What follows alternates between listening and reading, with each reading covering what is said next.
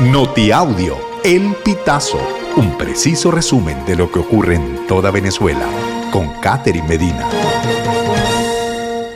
Saludos estimados oyentes. A continuación hacemos un repaso informativo por las noticias más destacadas hasta este momento. Comenzamos. Redes sociales propagan desinformación sobre cómo conseguir citas en la app CBP One. Usuarios en redes como TikTok propagan desinformación sobre la aplicación para obtener vistas. Voz de América reseñó el caso de un video donde se asegura que para obtener una cita en CBP One es necesario borrar todas las demás aplicaciones antes de tomar la cita. También se aconseja reinstalar la aplicación y dejarla abierta una hora antes de poder agendarla.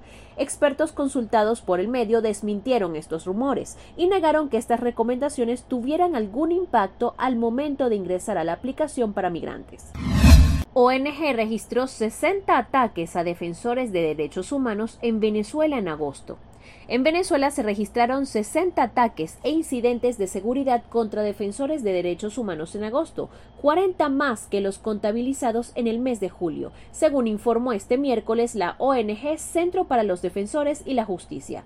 Del total de casos, 31 fueron de estigmatización, 17 de intimidación y hostigamiento, 6 de judicializaciones, 4 amenazas y 2 ataques digitales. En Portuguesa no hay gasoil para la cosecha de 178 mil hectáreas de maíz, advierten productores. La cosecha de maíz está en riesgo por la escasez de diésel. El carburante no llega de forma regular a Portuguesa, Barinas y Guárico, principales entidades productoras del cereal. El tiempo pasa, el gasoil no llega y el maíz comienza a perderse irreversiblemente en el campo, dijo por las redes sociales el dirigente agrícola Ramón Elías Bolotín, director de la Confederación de Asociaciones de Productores Agropecuarios de Venezuela o FEDEAGRO. Extorsionadores atacan con granadas a farmacia en Maracaibo. Dos hombres a bordo de una moto lanzaron el artefacto que explotó frente al establecimiento. En el ataque resultó una clienta con heridas leves por el estallido de los vidrios de la farmacia, según fuentes policiales. Este es el segundo atentado que registra la farmacia en menos de cuatro meses. El 2 de junio, dos hombres llegaron al local y uno de ellos entró y disparó dentro del establecimiento. No se reportaron heridos. Lucía para WhatsApp. Así funciona la herramienta de inteligencia artificial. La inteligencia artificial llegó a WhatsApp y se llama Lucía. La herramienta de mensajería instantánea ya permite chatear con chatbots que abren un abanico de posibilidades para los usuarios de esta aplicación.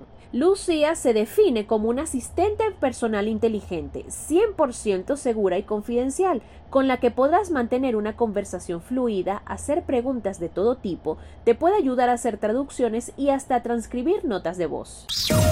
Estimados oyentes, este ha sido el panorama informativo hasta esta hora. Narró para ustedes Catherine Medina. Estas informaciones puedes ampliarlas en nuestra página web elpitazo.net.